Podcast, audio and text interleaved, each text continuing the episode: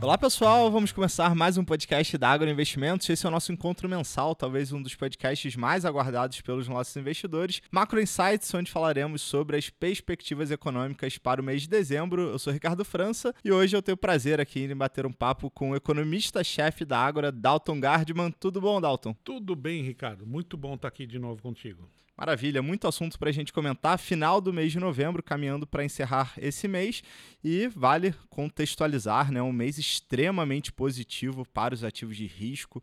Mercado brasileiro de ações caminhando para fechar com alta superior a 11%. É bem verdade que esse movimento ele foi similar ao observado nos mercados lá de fora praças da Europa mostrando recuperação, bolsas norte-americanas também caminhando para um fechamento em alta, juros caindo, e aí eu queria começar esse bate-papo te perguntando quais foram os motivos que levaram a esse ânimo para o mercado financeiro mundo afora. Pois é, Ricardo, talvez a melhor forma e mais simples é verificar o principal suspeito dessa melhora. Né? Vamos lá. Eu creio que de maneira quase que exclusiva, e é bem arriscado, né? é bem difícil falar isso em economia, porque geralmente processos econômicos têm múltiplas causas, né?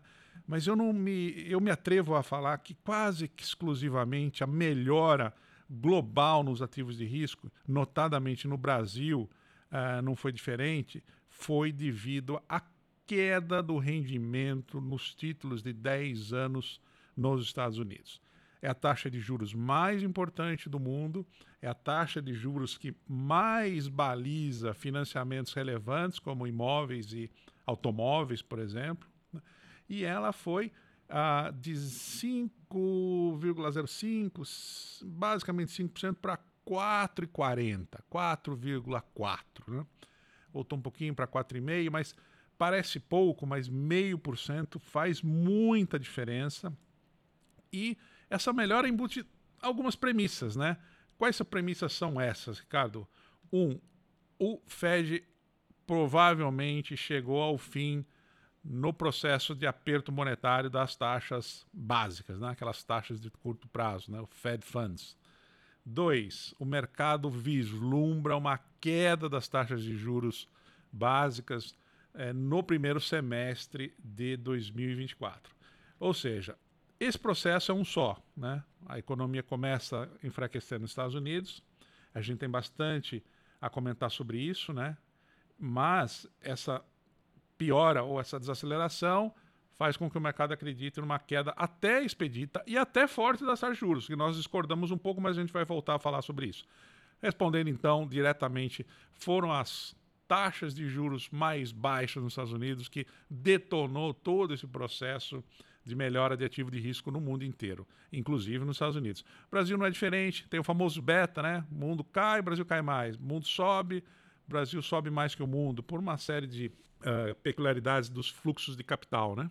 Exatamente, né? E quando a gente olha aqui para o Brasil, tem um alívio dessa magnitude, né, de mais de meio ponto percentual na taxa de longo prazo nos Estados Unidos, obviamente isso ajuda demais né, na precificação dos ativos brasileiros, e ele encontrou uma bolsa em um nível extremamente barato que acabou motivando é, esse, essa forte performance da bolsa local ao longo do mês de novembro. Tem uma questão também de fluxo, né, Dalton?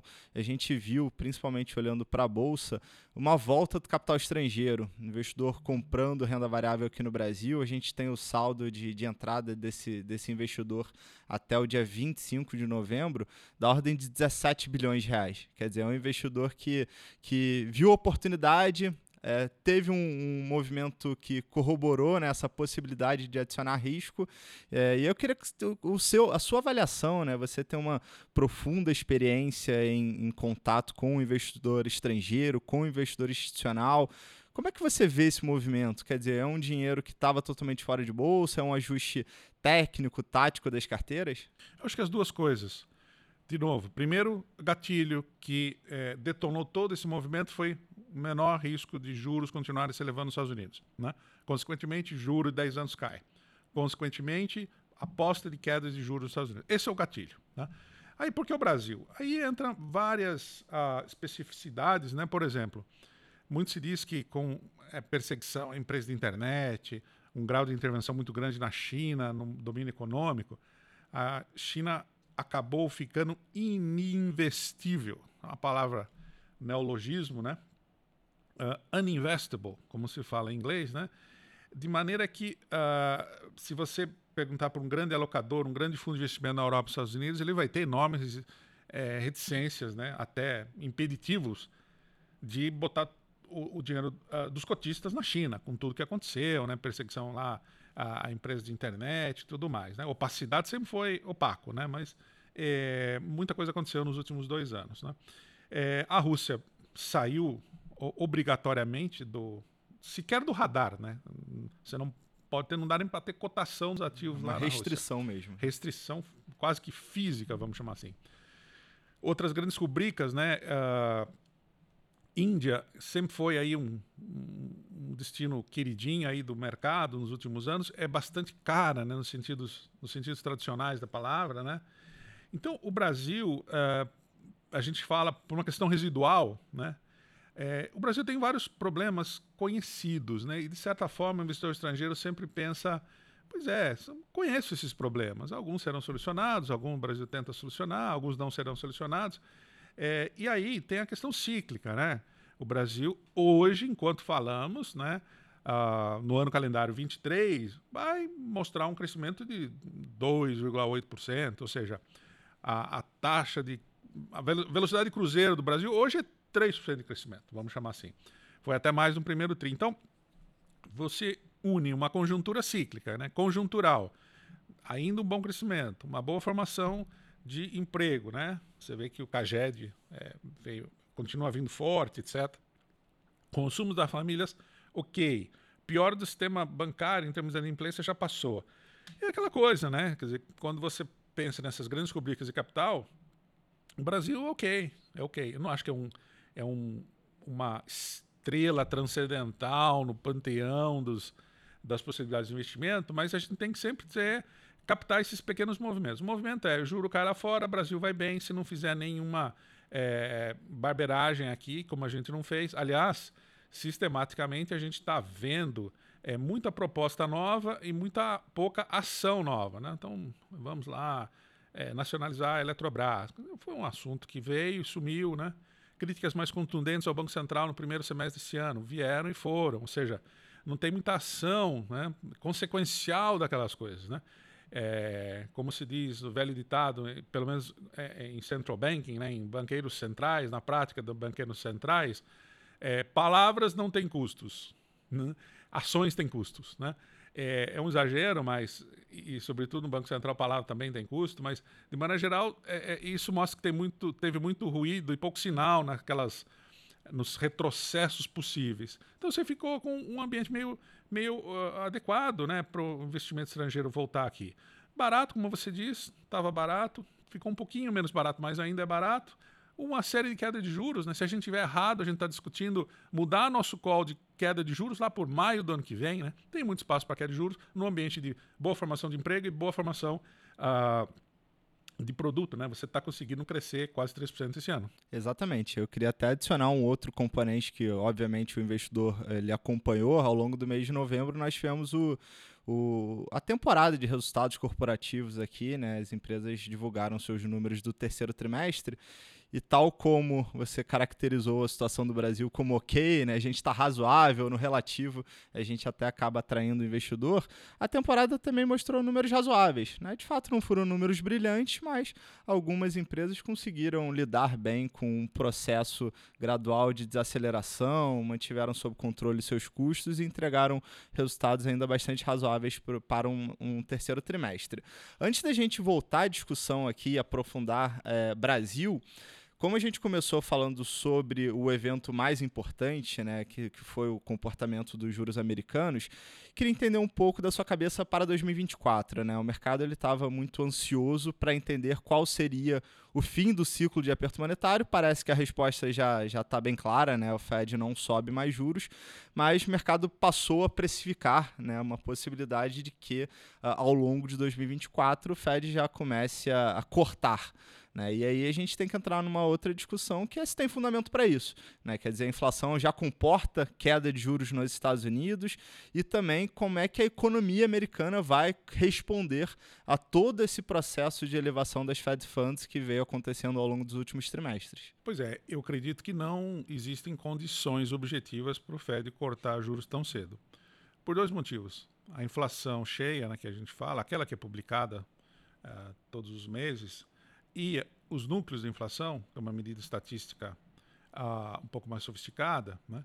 nesse caso eles estão em 3,5%, a meta é 2%. Né?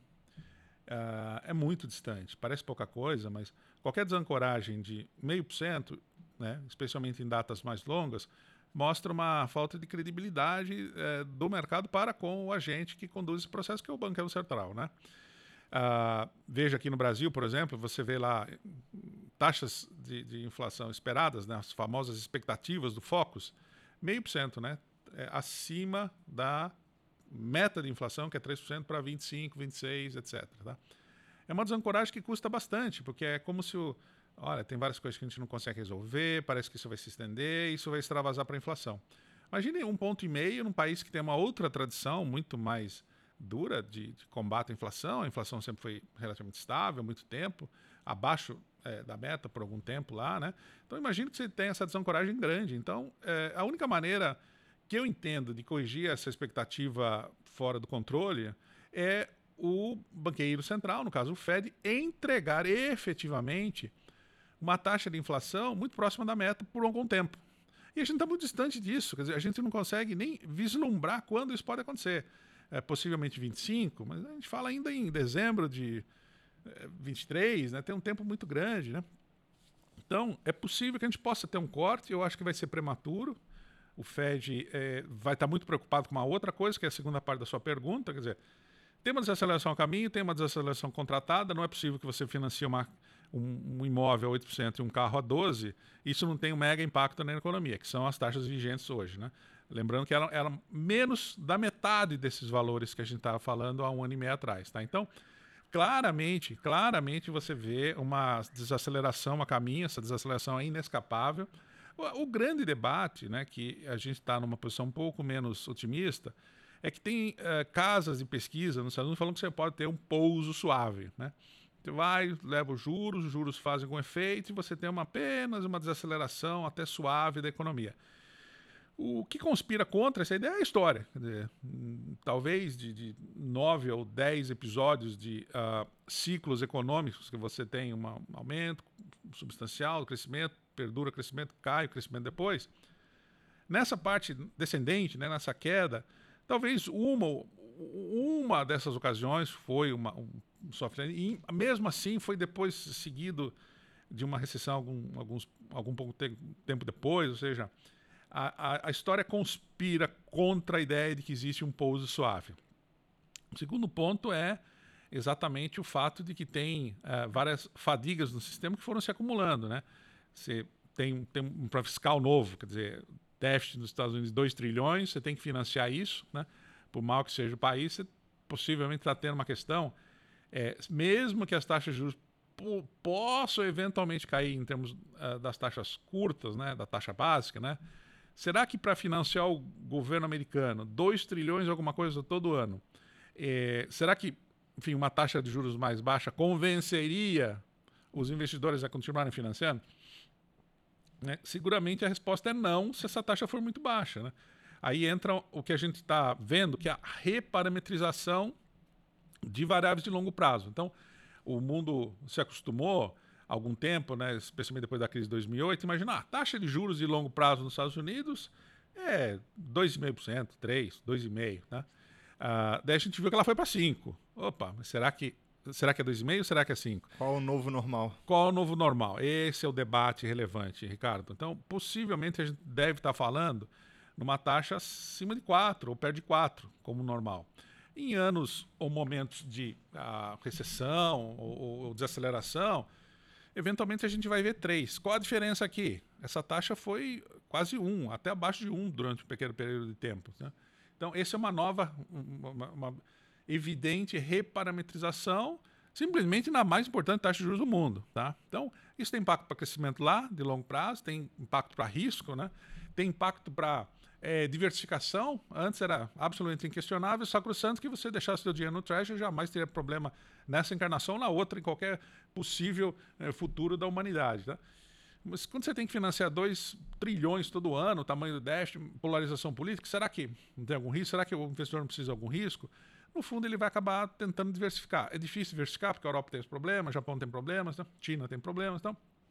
Mas eventualmente as coisas é, têm que se colocar no lugar. Tem mais risco, eu preciso mais retorno para tomar esse risco. Ponto. Por isso que também tem um limite para queda de taxa de juros. O novo normal seguramente é uma taxa de juros tanto curta quanto longa, possivelmente na casa de 1,5% a mais, né? até 2% do que fora é, a década lá de 2010 a 2020. Não, perfeito, super claro. E só para finalizar aqui esse bloco de, de cenário internacional, cujo assunto mais relevante, sem dúvida, é, é, é Estados Unidos, o que, que você diria que, que é, passa a ser fundamental o investidor monitorar né, ao longo das próximas semanas? A gente entra em dezembro, dezembro é um mês, é, normalmente, um, um, giro financeiro, né, um volume negociado principalmente aqui no Brasil, mais restrito. Quer dizer, o investidor ele está, entre aspas, comemorando né, essa queda dos juros longo prazo, mas tem outros desafios que provavelmente virão com o passar do tempo. O que, que, é, o que, que passa a ser fundamental monitorar?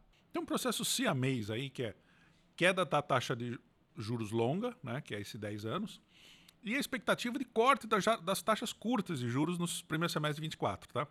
Todo mundo está olhando na primeira, né? Olha, o 10 anos era 5 foi para 4,7, 4,5, 4,4, 4,35, etc.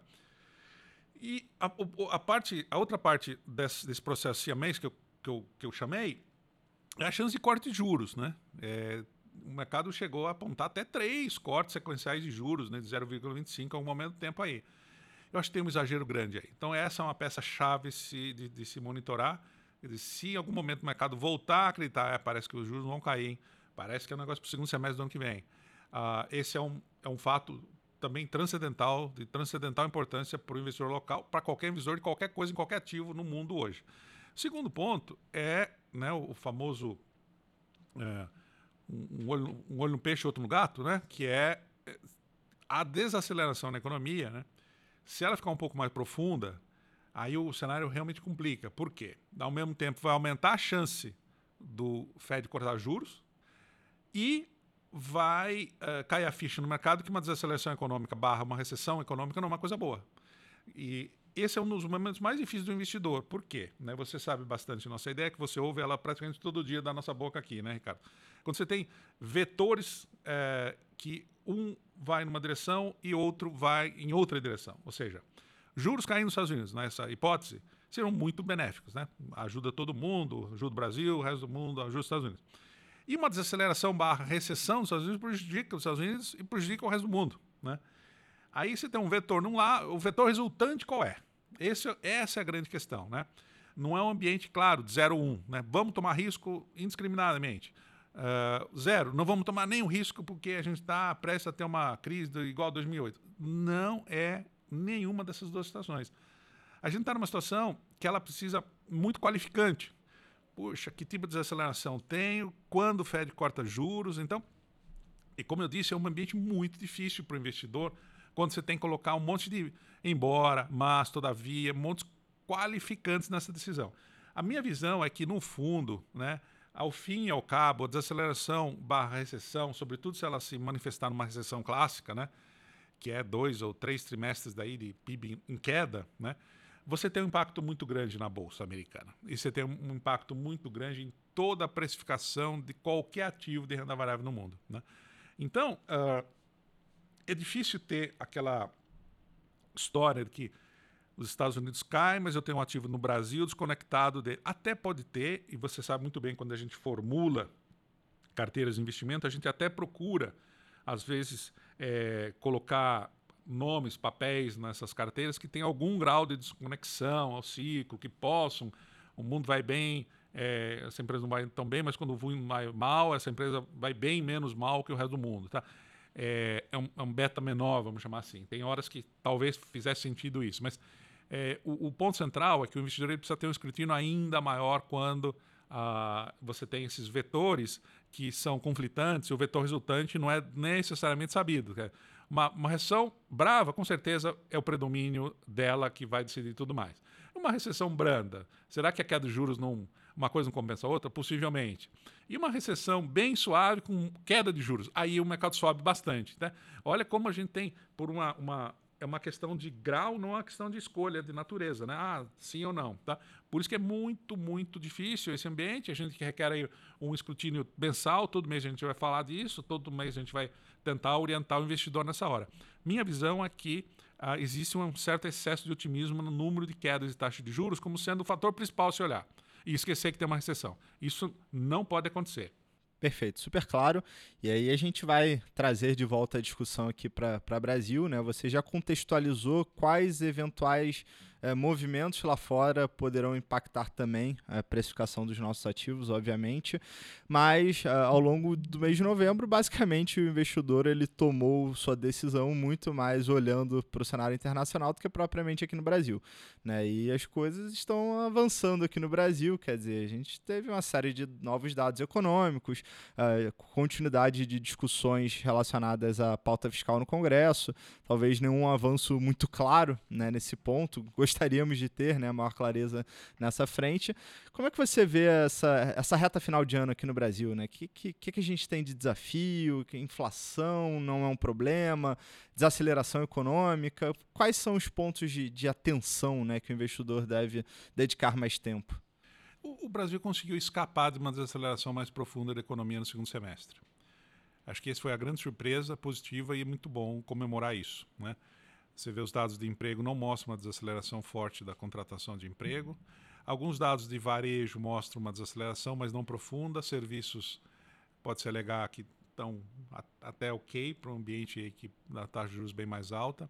A indústria está num patamar de estagnação há muito tempo, então não é nenhum sinal novo, nem para cima nem para baixo. Né? Mas seguramente a gente não está numa franca desaceleração. Isso é positivo. Tá? Eu acho que isso não muda muito. As vendas lá na Black Friday não foram excelentes, mas não decepcionaram tremendamente. É difícil, é, é um dado um pouco mais opaco, difícil de se analisar. É, parece que algum alívio aí no nível de endividamento do consumidor, desenrola. Natal promete não ser um Natal ruim, né? Mas a gente vai começar 24 com uma desaceleração anunciada. Né? A gente tem uma, uma taxa de crescimento do PIB de 1,2% para o ano que vem. Com, na melhor forma dos nossos modelos captarem essas desacelerações, etc e hoje está crescendo a 2,8. Então a gente tem contratado uma desaceleração até forte ao longo de 24. Né?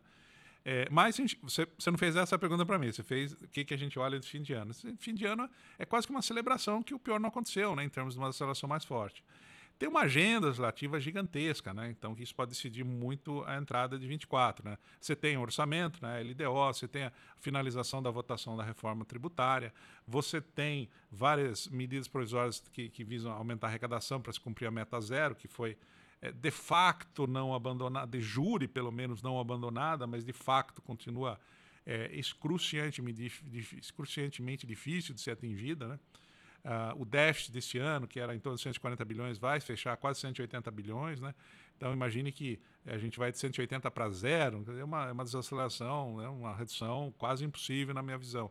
Quase não, para mim é impossível que a gente tenha essa melhora de 180, 200 bilhões de um ano para o outro, num momento de menor desaceleração. Né? Lembrando que a nossa visão é de uma é, economia que crescerá só 1,2%, mas, por exemplo, o Focus, que tem mais de 100 empresas gabaritadas fazendo as previsões, dá 1,5% de crescimento. De novo, quase a metade do que a gente vê hoje. Então, como você vai desacelerar a economia, arrecadar menos, portanto, né?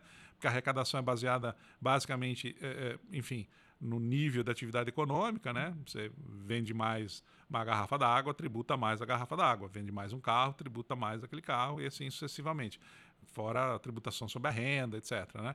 Então, uh, eu entendo que essa desaceleração, é, a gente vai ver mais ao longo do primeiro tri, é, ao longo do primeiro semestre do ano que vem. Nesse fim de ano, eu acho que vai é, é, basicamente corroborar né, a nossa hipótese que essa administração não conseguiria aumentar 177, 180 bilhões de novos impostos. Né? Tanto é que cada rodada de negociação, tributação de offshore, fundo exclusivo, apostas esportivas, né, lei das subvenções, tem um projeto ou não é votado é bastante diluído no tempo, né? Diluído no teor, né? Então eu entendo que alíquotas são menores, tal. Eu entendo que talvez seja menos da metade, talvez um terço da arrecadação total planejada inicialmente 170, 170 bilhões, tá?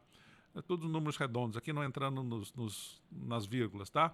Então uh, é possível, possivelmente a, a, a, a, que deveria ter uma prioridade é a LDO, né? Que é a lei do, do, do orçamento. É, tem uma questão é, contígua a essa, que é grau de impositividade, né? Quão obrigatórias seriam emendas parlamentares, né? Está tendo uma, uma discussão. Uh, mas a gente está em falta calendário, né? Cientistas políticos falam, ó, falta calendário, não dá para fazer tudo isso. Tem mais, talvez seis dias para votar aí em dezembro, né? É, geralmente são as quartas, né? Às vezes quintas-feiras, né? Muito raramente terças. Então, ou seja, está faltando calendário e está sobrando é, trabalho para votações. Então, é, pode ser até decepcionante que o governo não consiga aprovar tudo, né? Muita coisa que você não conseguir aprovar tem anterioridade, né? Não, anualidade, né? sobretudo. Não aprovou, não pode cobrar em 24, por exemplo, tá? Teria que aprovar até 31 de dezembro desse ano. Ah, o Congresso funciona até a terceira semana, segunda, terceira semana de dezembro. Então, é, em resumo, a gente tem uma dificuldade muito grande, um, calendário muito grande, muito, muito gigantesco, é, e uma dificuldade pela minoria que o governo tinha uh, na casa, né, na Câmara e no Senado, em aprovar pauta própria sem, sem discussão. Tá? É, o mercado não deu muita bola para isso, Ricardo. Uh, o mercado entendeu que enquanto crescemos alguma coisa, a desaceleração não vem, os juros caem, é mais ou menos que a gente olha sem muita preocupação uma agenda legislativa complexa como essa.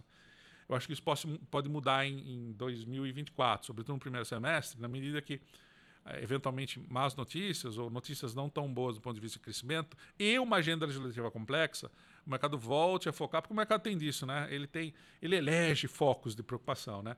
Eu temo que no primeiro semestre do ano que vem a gente vai voltar a discutir um pouco mais intensamente uh, a, a, ideia é que estamos gerando déficits muito grandes, um acúmulo de dívida muito grande e uma dívida sobre o PIB que não cai. Não caindo não traz um juro real mais baixo e, consequentemente, a gente fica num patamar de crescimento baixo com implicações políticas, né, demandas sociais, etc, etc. Não, excelente, Dalton. E ouvindo você falar aqui tanto sobre cenário nos Estados Unidos e agora aqui no Brasil, eu fico com a sensação de que a gente tem uma janela de curto prazo que o mercado está aproveitando as melhores notícias, né? Lá fora, essa queda do juro de 10 anos de 5 para baixo de 4,5. Aqui no Brasil, é uma desaceleração que não é tão forte, então a gente vai desacelerando de forma gradual e ter o benefício da queda de juros, né? Quer dizer, Brasil, os juros caíram no mês passado, os juros cairão no, no próximo mês, e isso vai embalando né, o humor do investidor, só que provavelmente esse mesmo mercado vai ter que lidar com a realidade em algum momento do ano 24, né? Quer dizer, Estados Unidos, a, a, realidade vai ser esse processo de desaceleração da economia e aqui no Brasil a, a também desaceleração da economia junto com o fiscal, né? É, resume bem isso? Perfeito, é isso mesmo. Você vê que é uma maneira mais elegante e direta de falar esses cenários que envolvem muito qualificante, né? Você, por um lado, por outro lado, por um lado, por outro lado a mensagem parece que ela é menos convicta, é, quando na verdade ela é, é, menos assertiva, né? Quer dizer, eu lembro que já discutimos em lives anteriores, né, em podcasts anteriores, quando os juros estavam a 13,75, futuro a 16, Ricardo.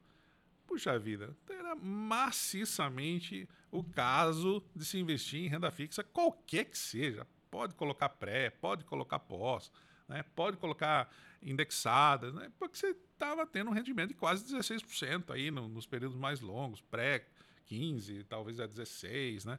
Juro básico, sem fazer nada, 14, tá? É, adicionasse crédito, um pouco de, de, apetite, né, de pimenta no crédito, aí 17, 18. Para que buscar outro tipo de risco, ações, etc. Ah, analogamente, né, que os juros estavam a 2, a taxa real de juros menos 7, vamos botar uma coisa aqui, será que Petro anda? Petro dobra de preço, né? Então, são ambientes que você sabe, assim, de maneira cristalina e transparente, que é, é muito bom, é um. O outro, não, não é bom, é zero, tá?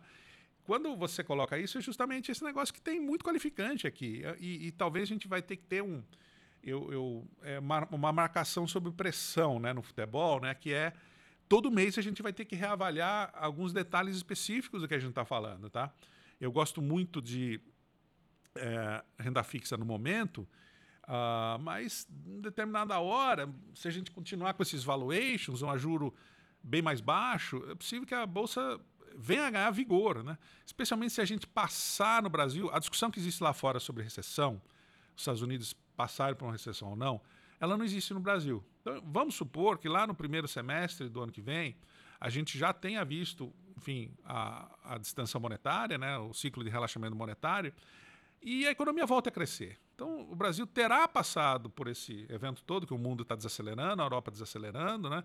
Estados Unidos talvez numa recessão, Europa em franca recessão, e a gente passou incólume, é uma hipótese, tá? Que, que ela não é longe do, né? Como, como dissemos, a gente tem uma taxa de projeção do PIB para o ano que vem de 1,2%, né? 1,2%, ou seja, a gente não está olhando recessão. O mercado não está olhando recessão. Então, você imagina que em algum momento do tempo as taxas vão estar mesmo baixas, o valuation potencialmente barato, é um outro gatilho. Só que a gente não está lá. A gente está em dezembro. Janeiro a gente reavalia, fevereiro a gente reavalia, março, subsequentemente, a gente reavalia. Eu entendo que é, numa hora como essa, você tem que olhar o, o mais longo prazo. Né? A gente está soltando um, um, relatório nas mídias sociais na semana que vem que mostra né, que o horizonte de investimento, quando você compra aleatoriamente é, bolsa é, e vende ela necessariamente um ano depois, ao longo dos 25 anos passados, a chance de você ganhar dinheiro aleatoriamente nessa, nessa data de compra aleatória, como eu disse, era em torno de 60%, 65%. Ao passo que, se você fica três anos, a chance de você ganhar dinheiro aleatoriamente na bolsa eh, chega a 80%. E em 10 anos é 100%. Então, se imagina que o, o, maior, o maior aliado aqui é o tempo, né? É, só que isso vale, sobretudo, quando as ações estão baratas. E elas estão baratas. Então, olha só como, é, como é, é mais complicado as ações estão baratas, juro caindo. Opa, é comprar. Se o investidor que nos ouve ele consegue ter um planejamento de mais longo prazo, a resposta é sim com certeza renda variável é atrativa e ele vai ganhar dinheiro, sim, com alta chance de certeza, com, alta dose de certeza, eu quero dizer, é, num ambiente aí de, de dois, três anos, sobretudo no longo prazo, tá? Só que a gente não está no longo prazo ainda, né? Os riscos envolvidos aqui, claro, envolve aí, é, passam pela, enfim, o Fed não cortar de maneira nenhuma juros, opa, né? China tem uma desaceleração a mais profunda, que no fundo hoje o, a história toda é uma reaceleração na China. Eu acho que as coisas na China não são tão ruins como a mídia ocidental traça. Tem um grande, enorme, gigantesco problema no mercado habitacional, só que também tem canais né, de, de, de pressão, né, conseguem relaxar, não tem dívida pública como o resto do mundo, enfim. Não queria me estender muito aqui. Uh, mas eu, eu creio que tem muita oportunidade de investimento. Né? Aqui ações, é, num determinado tempo, vai ser um grande gatilho de compra a renda fixa tem que ser prioritariamente a alocação uh, central dos portfólios da, das famílias brasileiras, no meu entendimento ainda, né? Acho que tem uma oportunidade muito grande num, num trade específico lá fora, que é comprar é, juros longos, né? títulos longos do Tesouro Americano, né? seja 10 anos, 20 anos, 30 anos. Né? Tem um ETF TLT famoso, né? que é, independentemente do que vai acontecer com as taxas curtas, eu creio que 5% e agora 4,5% ainda são muito altas para uma economia que virá apresentar uma fraqueza barra recessão. Quando isso acontece, essas taxas de juros longas, elas vão necessariamente de 4,5% para 3%. Né? Então, o um ganho de capital é, é, inerente nesse processo, ah, nesse, nesse tipo de ativo. Mas, de novo, dá, olha de novo os qualificantes aqui, o, o vetor resultante. É, Ricardo, a gente vai ter juro longo caindo nos Estados Unidos, o Brasil possivelmente acelerando, com juros bem menores, né? sem uma a, qualquer derrapada aí em política econômica, propostas disparatadas, etc., você está com um caldo perfeito aí para tomar de risco. Né?